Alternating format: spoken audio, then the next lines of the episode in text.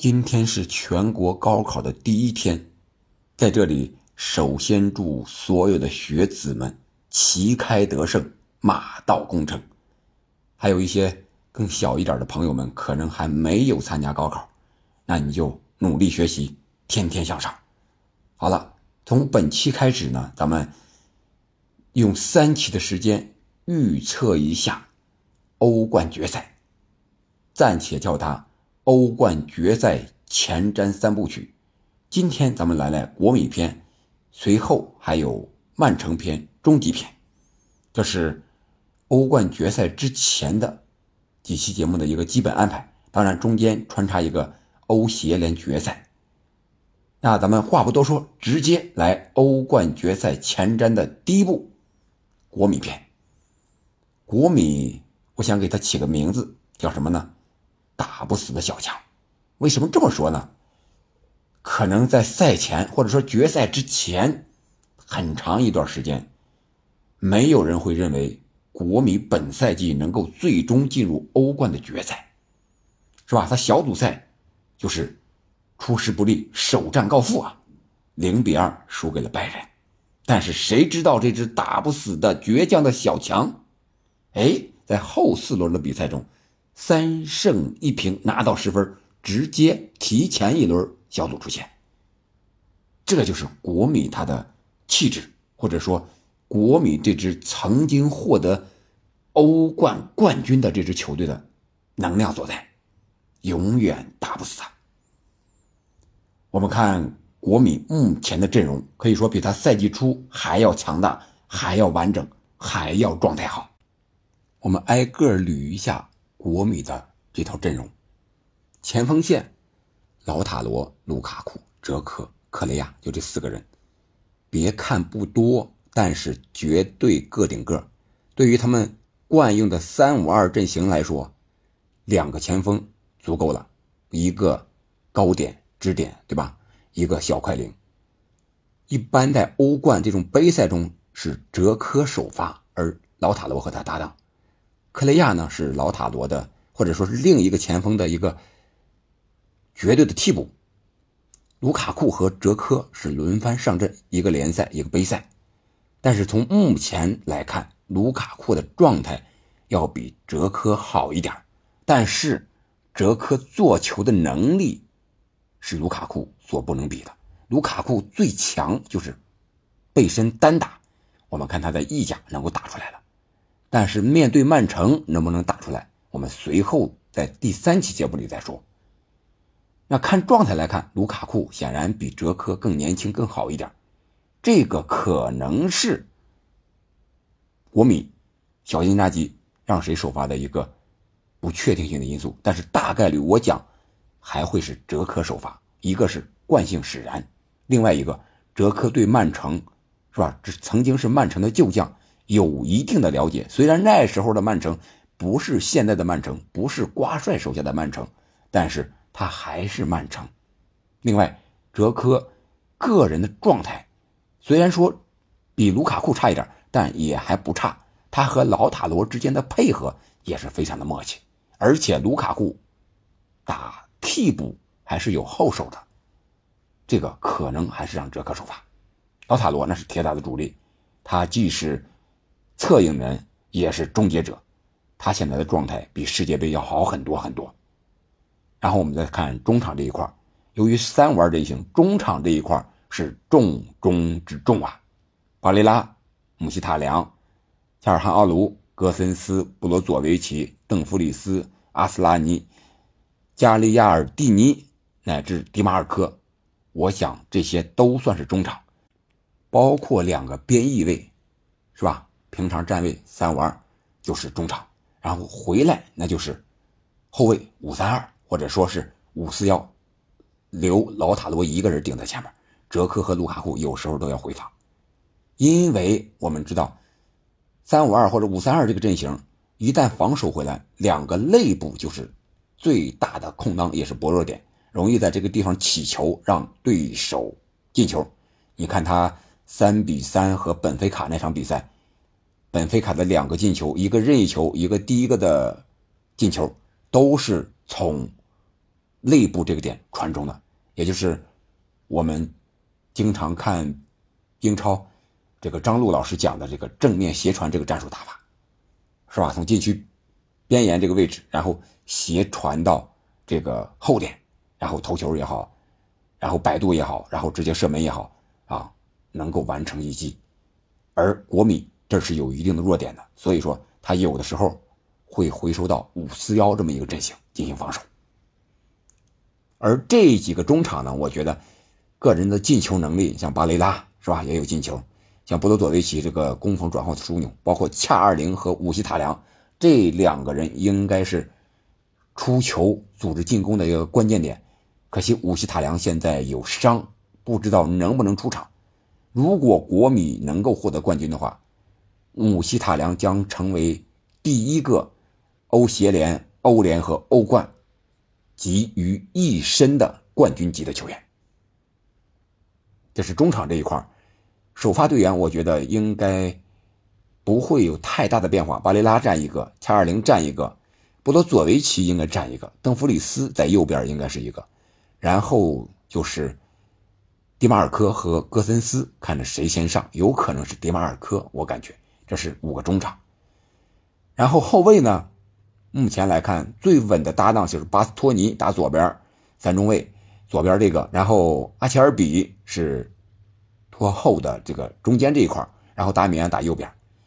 我们看这个中卫身高没问题，是吧？都是一米九几，但是年龄偏大。阿切尔比三十五，达米安三十三，包括替补的德弗赖三十一，丹布罗西奥三十四，还有一个二十三岁的小将贝拉诺瓦。他出场的概率是非常低的，包括时刻，有人说他叛叛变了，伤愈归队了，还想让他进入名单呢。这个我想进入名单是进入名单，让他出场这个概率也是非常非常小的。这三个中后卫，我觉得上谁都有能力完成半场乃至六十到七十五分钟的防守，但是想让他们。打满九十分钟这种强度的防守，不出错误，这个对于任何一支、任何一个人来说都是非常非常难的。我们看国米的比赛，他有两场在欧冠中啊，两场三比三，一场是对，呃，在客场对巴萨，一场是对，本菲卡，是在主场。客场对巴萨呢，几个失球。有中路被巴萨突破的，啊，有解围提呲的让莱万补射的，我想，这个就是他们，要么是状态自身体能状态下降之后的一个起伏，肯定有很大的关系。而曼城呢，我们啊有点跑题了，不说了啊，单说国米，这是国米的后卫线，就是三五二五三二这个阵型啊，虽然说宽度是吧？这个后卫线的宽度能覆盖住了，但是中间这一块靠细腻的突破能够使让对方抓到一丝机会。巴萨进的球就是一个例证。然后我们看看门将，门将这一环如果不受伤，奥纳纳绝对是值得信任的那一个。无论是出球的能力、扑救乃至出击，我觉得他是没有什么明显弱点的一支啊一个人啊一个。非常好的门将，二十七岁当打之年，身体素质一米九，非常的出色。那我们看看打法上，国际米兰有哪些优势和劣势？国际米兰进攻，我们先说进攻。进攻它是非常具有针对性的，它会根据对手的不同，选择不一样的打法。通常是防守反击，啊，你比如说边路推进。是吧？要么门将直接开大脚找中锋，中锋再做球，啊，这是一个非常惯用的打法。还有一个就是手榴弹战术，还有任意球、角球，这个战术打的也是比较多的。这是他的进攻上基本上就是一个反手反击这么一个阵型，可以说运用到了炉火纯青防守反击。在防守上呢，他一般是三中卫五后卫，然后中场这一块要么是三个，要么中锋撤回来一个，四个。这是他的防守体系，相互之间配合是非常完善的。我觉得任何一支球队面对这样一个防守反击的队伍，想要打穿都是非常困难的。所以我说他是打不死的小强，不光是整个赛季下来，是吧？包括每一场比赛的九十分钟里边，都是这样。你包括本菲卡，包括巴萨，有的时候连续三四脚的持续的攻门就是打不进去，为什么？仅仅是你运气不好吗？我觉得不仅仅是这些，还有国米的这个气质、这个防守的决心和力度在这儿，命够硬，所以说他能够走到今天决赛的舞台，能够在六月十一日，能够再站到伊斯坦布尔，站到。阿塔图克奥林匹克体育场上，这个是非常非常不容易的。那国米的弱点是什么呢？我觉得，一个就是年龄的劣势。这一套阵容可以说是一套半的阵容吧，打了一个赛季，现在打的欧冠的决赛，可以说是吃了一针强心剂。但是，真正到场上奔跑起来的时候，你没劲儿了，那你绝对也是没办法的。光靠意志力能顶多长时间？这个是一个关键因素所在。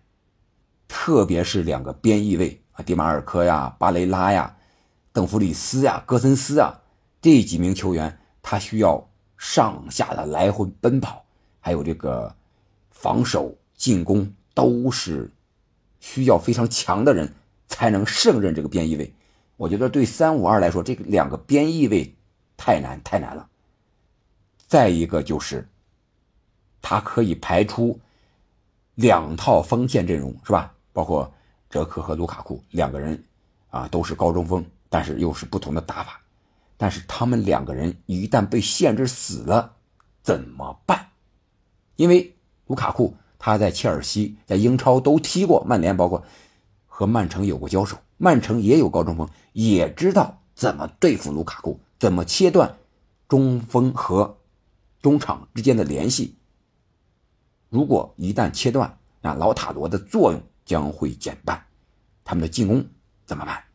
这个我想是国米需要考虑的问题。那在防守上的弱点呢？我们通过小组赛第一场对拜仁那场比赛回顾一下，拜仁第一个进球是萨内的反越位。在开场之前，拜仁运用了各种进攻手段，比如说远射，就像这个部队打仗一样，首先来个炮兵上，炮火覆盖，开辟通路，是吧？把这通路都开完了，然后我的步兵再上，再穿插，再迂回，再展示各种战术，然后就是拉开这个宽度，来回的在禁区两侧边路转移球，让你这个防守出现漏洞，但是。只要是高球，只要是远射，在禁区之外，国米基本都不怕。怕是怕怕什么呢？就怕刚才讲那个进球，是吧？一个是萨内的一个反越位，基米希在中场的一个突然之间的一个长传长传就进了，还有就是在禁区之内的这种小配合，灵巧。三中卫啊，他毕竟中间这个空当稍微大一点，而且他有高度的话，他的灵活性。也要弱那么一点，所以说，我想这个是他对付曼城的时候在防守上应该考虑的问题：如何平衡中路和边路的这种关系，如何平衡地面和高空、远射和禁区之内配合这种防守的关系，随时都要应对瞬息万变的这种挑战。这是防守上国米。需要面对的问题，为什么防守上他要更重视一些呢？因为他是防守反击的球队，毕竟对手要围攻他。我们看，无论是拜仁也好，本菲卡也好，巴萨也好，国米被射门的次数可是远远高于他射别人的次数，所以说他这种打法，你就得做好心理准备，别人射你，你就得挨着，挨过多少脚。不进，然后我再打反击，这个心理优势就上来了。我想，这个首先是国米要做好的，就是防守，防守，再防守。你打不死我，我就给你一招致命。